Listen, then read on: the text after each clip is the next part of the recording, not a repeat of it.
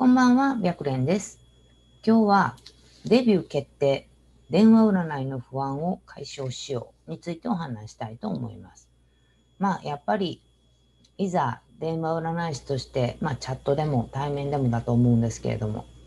デビューが決まった時は嬉しいけど、デビュー前って何かと不安なんですよね。なので、うん、まあ、これ、この前、えっ、と、以前ご質問いただいた占いさんからご質問いただいたんですけれども。電話占い師としてのデビューの日が近づいてきて不安感や焦りが出ています。何か勉強しておいた方が良いことなどを教えてください。っていうふうにちょっとメッセージをいただいたので。まあ少しでも、えー不安要素がなくせるように、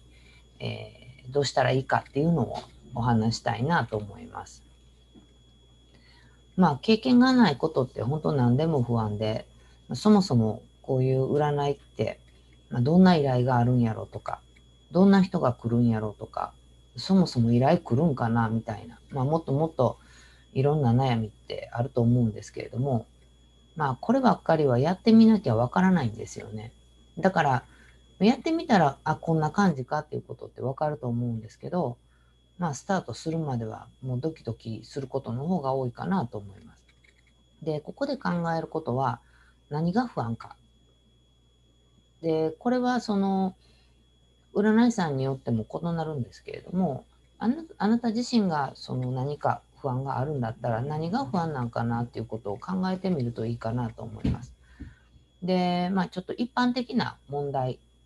の問題をご紹介すると、例えば、どんな相談内容が来るかが不安って思ってるんだったら、一般的に多いのは、不倫の彼と結婚したいとか、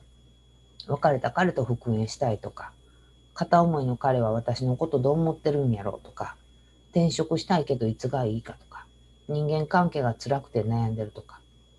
みたいな感じ、あくまでもまあ一般的な悩みなんですけれども、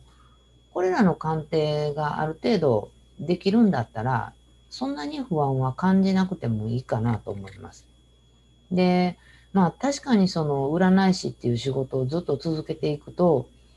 なんか生まれて初めて聞くような相談とかもやっぱしあるんですよ。で、もうそういうのになってくるとちょっと突出した相談内容になるので、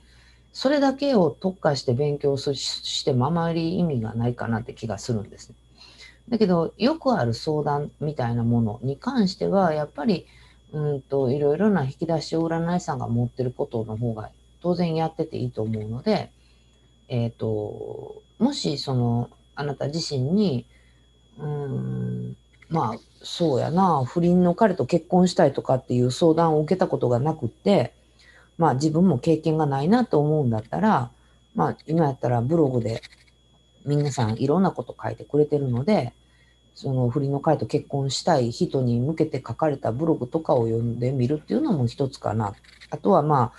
えっ、と、そういう恋愛をしてる人のブログを読んで、どういう気持ちなんかなとかっていうのを勉強する方法かなと思います。で、別れた彼と復縁したいに関しても、まあ、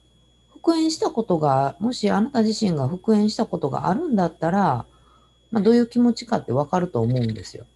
で、中には、いや、私はさっさと、もうなんか一回別れた人とはもう絶対復縁なんかないです、みたいな考え方をしてる人だったら、えっ、と、復縁したい人の気持ち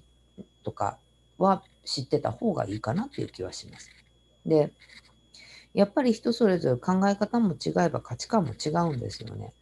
なので、復縁したいって思う人もいれば、復縁したくないって思う人もいてて当たり前なので、だけど、相談者さんが復縁したいって言ってるのに、いや、私は復縁は一切考えられないとかっていうのって、もう言ってみたら鑑定にはなならなくなっちゃうので、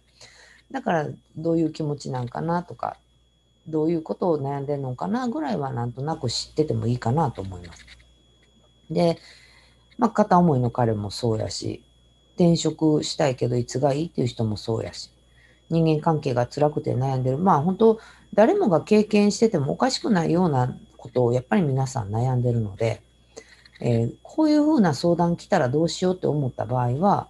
えっ、と、自分の価値観にそれがないんだったら、そういう悩みを抱えてる人がどういうことを悩んでるかっていうのを事前になんかリサーチしててもいいかなという気はします。で、うんと、他に、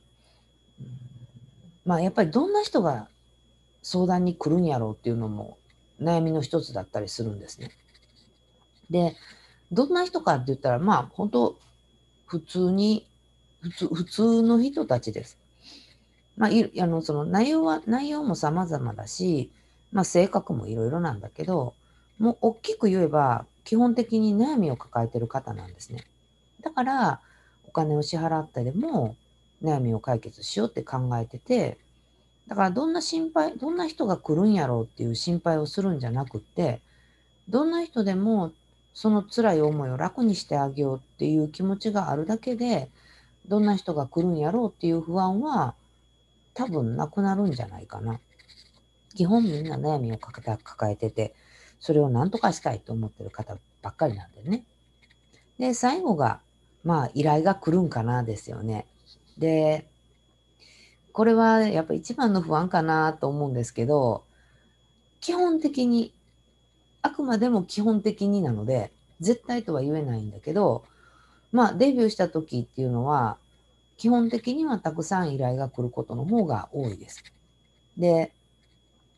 どこに所属するかにもよるし、うんと、タイミング的なものもあるかもしれないんだけど、うーん、その待機すべてが予約で即埋まってしまうっていう新人の占い師さんもいてるんですよね。だから、今想像してるよりも忙しな、忙しくなる可能性もあります。なので、まあその一日の時間配分とか、どういうふうに時間を使うかっていうのは考えといた方がいいかなと思うんですね。で、よく聞かれるのが、お風呂とかご飯とかどうしたらいいんですかって聞かれることが多いんですけど、まあ当たり前なんですけど、待機時間以外で、えっ、ー、と、お風呂入ったり、ご飯食べたりする必要はあります。なので、まあ、きちきちで待機を入れてしまうんじゃなくて、最低限の日常生活ができる時間は取っとかなあかんかなと思います。で、ところどころで休息を取るっていうのもいいかなと思うんですよね。で、最初、その、慣れてくればその時間配分って自分なりにいろいろ考えることはできるんですけれども、最初は結構みんなすごい頑張って待機しちゃったりする人もいてるんですよ。そうすると、よくよく考えたら、ご飯食べる時間ないやんとか、お風呂入る時間ないやんっていうようなことも問題が起こってきたりもしちゃうんですね。なので、えっ、ー、と、前もえー、多分電話占いでデビューしたら全力で待機せんなあかんよっていう話をしたと思うんですけれども、まあ、全力で待機はせんなあかんねんけど、日常生活が遅れる時間はちょっと余裕は持った方がいいかなと思います。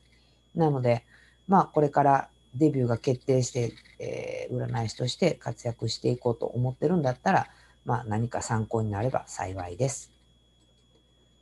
ということで、この占い師大学では、プロの占い師さんがちょっとでも活躍できたらいいなと思って動画を配信しています。チャンネル登録がまだの方はチャンネル登録の方をよろしくお願いします。また、質問にも答えていきたいなと思ってるので、わからないことがあれば、LINE 公式の方からメッセージで送ってきてください。ということで、本日の動画は終了です。ありがとうございました。